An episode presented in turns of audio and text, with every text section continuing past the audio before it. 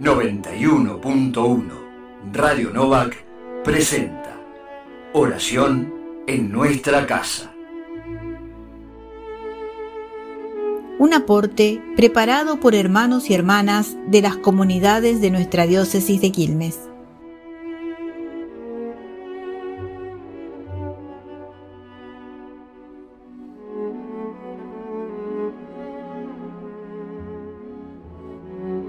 Comenzamos la oración en nuestra casa de este miércoles 24 de noviembre.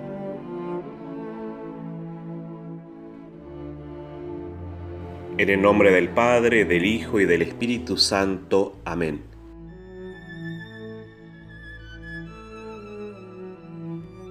Evangelio según San Lucas. Jesús hablaba a sus discípulos acerca de su venida. Se levantará nación contra nación y reino contra reino. Habrá grandes terremotos, peste y hambre en muchas partes. Se verán también fenómenos aterradores y grandes señales en el cielo. Pero antes de todo eso, los detendrán, los perseguirán, los entregarán a las sinagogas y serán encarcelados. Los llevarán ante reyes y gobernadores a causa de mi nombre y esto les sucederá para que puedan dar testimonio de mí. Tengan bien presente que no deberán preparar su defensa, porque yo mismo les daré una elocuencia y una sabiduría que ninguno de sus adversarios podrá resistir ni contradecir. Serán entregados hasta por sus propios padres y hermanos, por sus parientes y amigos, y a muchos de ustedes los matarán serán odiados por todos a causa de mi nombre, pero ni siquiera un cabello se les caerá de la cabeza. Gracias a la constancia salvarán sus vidas.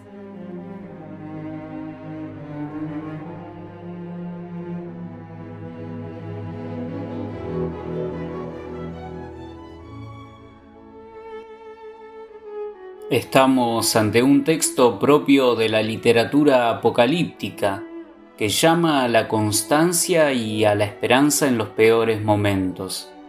Y el fundamento de esta constancia, de esta esperanza, es la confianza en aquel que tiene contados los cabellos de nuestra cabeza. La situación de los cristianos en el mundo antiguo fue precaria desde el comienzo. Primero sufrieron la persecución de los judíos fanáticos, que los veían como un peligro para la religión oficial. Luego fueron perseguidos por el Estado romano, que veía en ellos la misma encarnación del mal y un peligro para el imperio. En realidad, los primeros cristianos se caracterizaron por poner en duda todo el sistema de valores vigentes en el mundo antiguo por no divinizar el Estado o el sistema económico. Valoraron al ser humano por encima de todo. En este sentido, fueron inevitables los enfrentamientos con romanos y judíos, quienes consideraban que el Estado o el sistema religioso se imponían sobre el valor de las personas y comunidades. El texto que hoy reflexionamos nos muestra las condiciones en las que vivió la comunidad de Lucas luego de la destrucción de Jerusalén, unos 40 años después de la Pascua de Jesús. La mayoría de las comunidades cristianas padecieron con mayor intensidad la oposición de las sinagogas y la campaña de desprestigio que iniciaron sus detractores. A pesar de la adversidad, ellos vieron la situación como una ocasión especial para dar testimonio de Jesús y para anunciar la buena noticia en los lugares más conflictivos de la sociedad. ¿Cómo asumimos los conflictos que se nos generan a la hora de vivir los valores del Evangelio? ¿En qué se nota nuestra constancia y nuestra esperanza en el seguimiento de Jesús.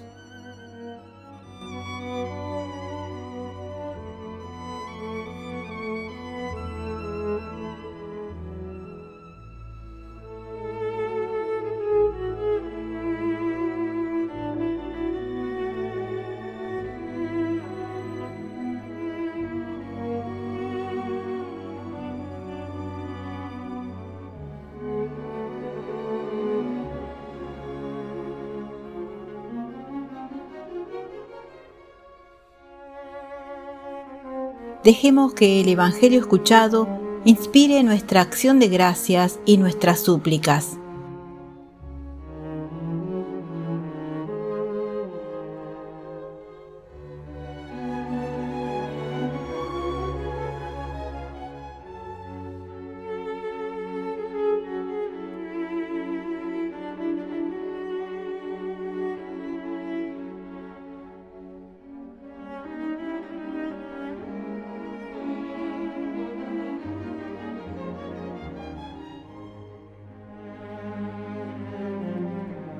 Unidos en el mismo espíritu, te invocamos, Padre, como Jesús nos enseñó.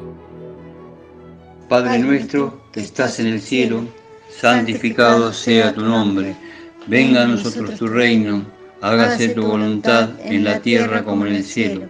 Danos hoy nuestro pan de cada día, perdona nuestras ofensas, como también nosotros perdonamos a los que nos ofenden. No nos dejes caer en tentación y líbranos del mal. Amén. La paz de Dios, que supera toda comprensión, custodie nuestros corazones y pensamientos en Cristo Jesús. En el nombre del Padre y del Hijo y del Espíritu Santo. Amén.